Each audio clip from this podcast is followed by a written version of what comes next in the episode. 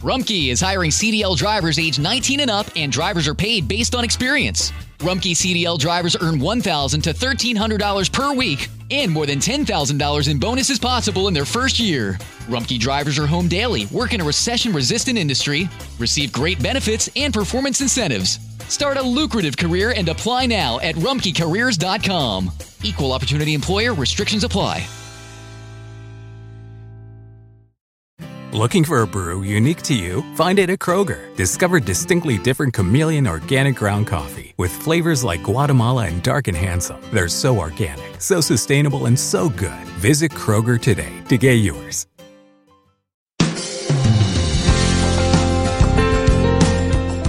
El siglo pasado era un siglo en donde el, el concepto de pienso y luego existo era, era como, como lo único que se escuchaba.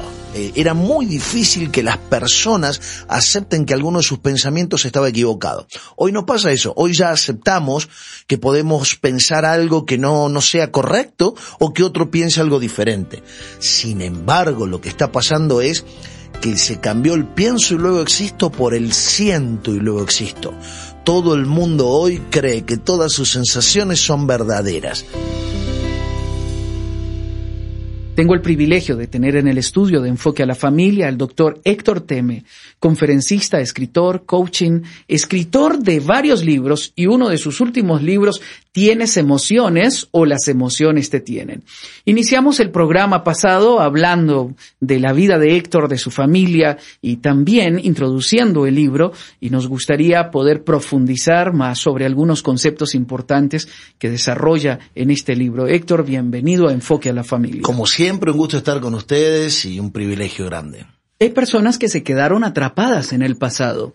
Eh, les imposibilita vivir el presente y soñar con un mejor mañana porque se quedaron atrapadas, lloran eh, y uno los puede observar que no tienen vida, no tienen brillo. ¿Cómo Sí. alcanzar la libertad? Hay, hay casos muy interesantes que uno podría nombrar. Eh, a mí me gusta mencionar el caso de David cuando perdió su hijo con Betsabé y dice que lloró, lloró, lloró, lloró, lloró, lloró, hizo ayuno hasta que su hijo murió. Eh, cuando uno tiene una muerte, y muchos hemos pasado por esas situaciones, el dolor es inevitable, pero el sufrimiento es opcional. ¿Cómo logramos que el sufrimiento sea opcional?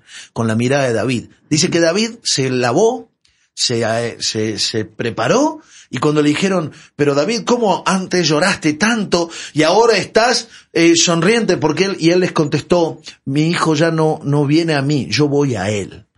Entonces, qué buen ejemplo. Yo entiendo que ese yo voy a él significa voy a aprender de todo lo que me pasó para que podamos ir hacia un futuro en donde esa experiencia sea poderosa para mí y para mi familia. ¿Por qué fracasan las familias? Si las familias, en el fondo todos deseamos tener éxito. Y es una pregunta existencial. ¿Por qué fracasan las familias? Un 50% casi en toda Iberoamérica terminan divorciados. ¿Por qué hoy se divorcian en lugar de construir, en lugar de, de consolidar?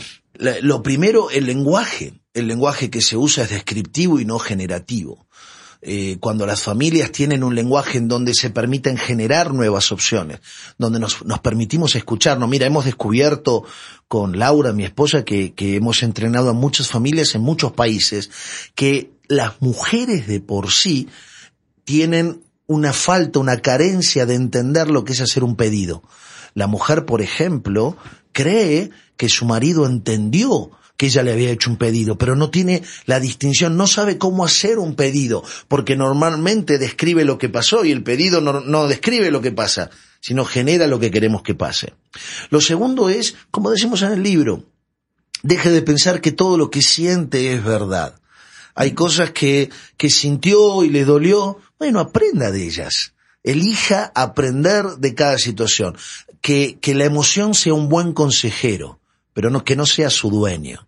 Eh, a veces las emociones nos sirven para decirnos peligro, mira, en esta situación las cosas no, no están como deberían, o qué bueno, estás viviendo un gran momento. Vívalo así, vívalo como un consejero, pero no le permita la emoción que se adueñe de su vida. Antes de continuar con el programa, quiero recomendarle una serie de videos que hemos publicado. Le hemos titulado Caleb, un ejemplo de perseverancia. En esta serie de videos comparto a la luz de la Biblia cómo aprender a mantenerse constante cuando los tiempos son difíciles, cómo mantenernos enfocados en la meta que Dios nos da en un mundo tan distraído y cómo vivir bajo las promesas bíblicas que usted y yo hemos recibido del Padre. Esto nos lleva a caminar con esperanza. Visita el sitio series.enfoquealafamilia.com. Contiene una guía del participante que usted puede imprimir, que usted puede compartir con otros amigos y compañeros. Bien, puede integrar un pequeño grupo para ver la serie y juntos crecer en la fe. Se lo recuerdo, visite el sitio series.enfoquealafamilia.com encontrará más de 1200 series, conferencias, entrevistas, audiolibros y mucho más. Continuemos con el programa. En el capítulo 4 hablas de los siete puntos del fracaso emocional de un líder. Igualmente, esos puntos pueden ayudarnos a construir eh, familias sólidas. Eh, ahí contamos muchos casos que hemos visto en estos años, que hemos ayudado, coachado. Eh, casos como, por ejemplo, personas que llegan a una situación de poder, y si tenemos que definir poder, lo podemos definir como el que puede. Algunos creen que poder es un, es un lugar allá arriba. Y poder simplemente es él puede, ¿no? Pero los que creen que es un lugar allá arriba pierden conexión con el mundo real.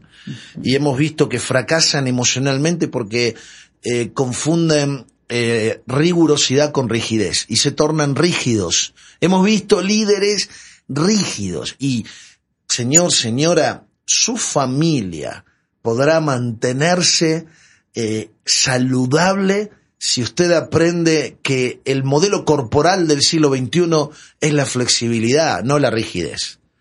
Eh, lo que usted debería hacer, o lo que deberíamos hacer todos, para no fracasar emocionalmente, es a la mañana, tengamos 40, 70, 80, 100, no importa, a la mañana comprarnos una tabla de surf, subirnos a ella y practicar surf.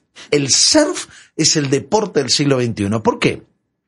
Porque si tú te paras arriba de la tabla y te paras con los pies rígidos, te caes rápido. eh, en cambio, tienes que pararte con, los, con las piernas flexibles y tienes que tener tu, tu torso erguido y tu cabeza mirando hacia adelante. Si miras para atrás, miras para los costados, te caes. Si miras para abajo, te caes. Eh, después, en la tabla uno no tiene problema con que el agua llene la tabla, antes en los botes nos entraba un poquito de agua y ya estábamos haciendo reuniones familiares, tratando de resolver. Hoy entra un poquito de agua a la familia, bueno. Y lo otro, ¿sabe qué? Qué lindo ser una familia que salga a buscar la ola más grande y no estar preocupados porque viene la ola más grande. Entonces, cuando usted es flexible en un mundo que todos los días le muestra una ola diferente, no, la clave en este tiempo no es saberlo todo, sino ver más, no solo saber más. Porque si usted sabe mucho, se va a convertir en un sabelo todo para un mundo que ya no existe. Lo, la clave hoy es incorporar una manera de ser que lo haga flexible, que lo haga subir a la tabla y que no lo convierta en alguien rígido. Este es uno de los siete puntos. Los otros seis, permitime darle la posibilidad a la audiencia que los lea. Me encanta porque habla de respeto y cooperación, habla de la importancia de habilidad, de tener habilidades sociales, la generosidad, de esta flexibilidad, de vínculos fuertes, me encanta. Generosidad. La generosidad, de, claro. De, déjame hablarle de ella porque ella A me ver. apasiona. Uno de los símbolos de estos tiempos es el puño cerrado. ¿Vieron, vieron que nuestros hijos se saludan con el puño cerrado? Chocan puño cerrado con puño cerrado. Bueno, algunos creen que la manera de sostener familias poderosas es mantener la estructura cerradita para que nada entre, para que nada nos moleste. Y la clave hoy es mano abierta. Mm. La clave hoy es brazos abiertos, no brazos cerrados. La corporalidad del siglo pasado era los brazos cruzados delante del torso, ¿sí? Y estar mirando con el ceño fruncido porque estábamos comprometidos con el saber. Hoy es mano abierta, brazo abierto. Alguno me podrá decir, Bueno, Héctor, pero estamos descuidando el corazón. No lo estamos descuidando, lo estamos exponiendo, que son dos cosas diferentes. Y sabe que es lindo poder exponer el corazón y que la gente sepa que usted es humano igual que el otro, pero que está con la actitud de dar. Esa actitud de dar, de generosidad, va a cambiar el mundo de hoy. Si, si empezamos a tomar la actitud de ser generoso, levantarnos a la mañana, hoy que nos está escuchando, y simplemente decir, voy a ser generoso, no importa en qué no importa con quién. No importa cómo. Le puedo asegurar que se va a dar cuenta del secreto más grande de la generosidad. Hmm. Que es que cuando usted abre su mano para dar, esa es la mejor posición corporal para recibir. Creo que estas habilidades que mencionas en, en, este capítulo son cruciales para toda convivencia y principalmente en la familia. Héctor, me gustaría que termináramos esta entrevista hablando de la resiliencia emocional. Lo mencionas en el capítulo 5 y me parece que es uno de los elementos fundamentales aprender a levantarnos en medio de la adversidad. Eh, decimos resiliencia, si usted nunca escuchó esta palabra, es una palabra que viene eh, principalmente de, de, la física, se entiende resiliencia como el, el, cómo responde un cuerpo ante una presión y se dice que el factor resiliente es aquel que nos muestra cómo queda ese cuerpo luego de la presión. Por ejemplo, si usted le ejerce una presión a un plástico, se va a romper mucho más rápido que una goma. Y la resiliencia está en poder volver al mismo estado original después de la presión que tenía antes de la presión. Dicho simple, ¿cuán flexible es usted ante la presión? Y, y, esto lo hemos trabajado en uno de nuestros libros que se ha vendido muchísimo en toda Iberoamérica y si algunos de los que nos están escuchando lo tienen, eh, estamos a su disposición para que nos escriban, que es Logra lo Extraordinario, que salió con Editorial Unilita hace unos años, y ahí hablábamos acerca de todos estos principios de resiliencia. En el nuevo libro Tienes emociones o las emociones te tienen, fuimos un paso más allá. Hablamos de la resiliencia emocional, porque nos encontramos que había personas que eran flexibles en sus habilidades técnicas o en su trabajo, pero los tocaban en las emociones y ahí se quebraban rápidamente, lloraban. Yo conozco un líder y los, cito en el, en el libro, su, él lidera 200.000 mil personas y cuando empezamos nuestros procesos de coaching personal, eh, él necesitaba todas las noches meterse en una eh, bañera de agua helada por las contracturas que tenía en su cuerpo de lo que le sucedía todo el día con las presiones cotidianas. ¿Qué le faltaba? Le faltaba empezar a incorporar resiliencia. Y ahí viene una de las cosas interesantes. Mire, señor, usted no vino solo al mundo a descubrir quién es, usted también puede elegir quién quiere ser. El siglo pasado nos hizo creer que solo veníamos al mundo a descubrir quiénes éramos y lo mejor que podíamos hacer después de 88 sesiones es descubrir que soy así. Bueno, entendemos que el mundo de hoy yo no soy, yo estoy siendo. Y esto es una de las cosas fabulosas de este nuevo tiempo. Pues este mundo tiene cosas raras y malas, pero tiene cosas muy buenas. Nos hemos dado cuenta que estamos siendo. ¿Qué significa eso? Que podemos mejorar. Y, y nos pasa muchas veces de encontrarnos con gente que te dice, soy alguien que se enoja. No, usted no es alguien que se enoja. Usted está siendo alguien que acepta que ese estímulo que lo tiene, esa genética, esa historia, dominen sobre su vida. Entonces, la resiliencia emocional es empezar a asimilar y a incorporar factores resilientes.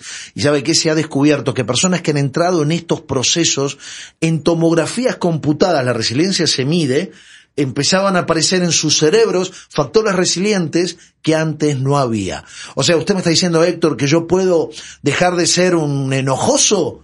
Sí, puede. Wow. Mm. Si en casa vamos a vivir juntos, hagamos que valga la pena el viaje. Héctor, un privilegio estar contigo. Gracias por acompañarnos en Enfoque a la Familia. Un gusto. Gracias por habernos acompañado el día de hoy. Esperamos que esta conversación entre Héctor Teme y Sixto Porras haya edificado su vida. Si quiere profundizar más en este tema, cómo fortalecer su fe en Dios, cómo manejar sus emociones basado en la palabra y en las promesas de Dios, inscríbase en el curso Caleb, un ejemplo de perseverancia. En este curso de varios videos, Sixto Porras le ayudará a través del relato bíblico de Caleb y Josué como ellos se aferraron a la escritura, a la voz de Dios para caminar hacia adelante, cómo manejar sus emociones y poner su confianza en Dios. Para ver este curso, visite el sitio series.enfoquealafamilia.com. Se lo recuerdo, series.enfoquealafamilia.com. Inscríbase al curso Caleb, un ejemplo de perseverancia y al mismo tiempo tendrá acceso a todos los cursos que hemos grabado en Enfoque a la Familia.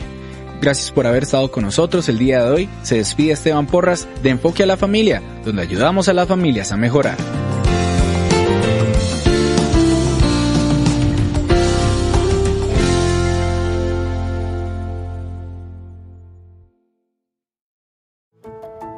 We become Central Ohio's most trusted team of orthopedic experts? We focus on what matters most our patients.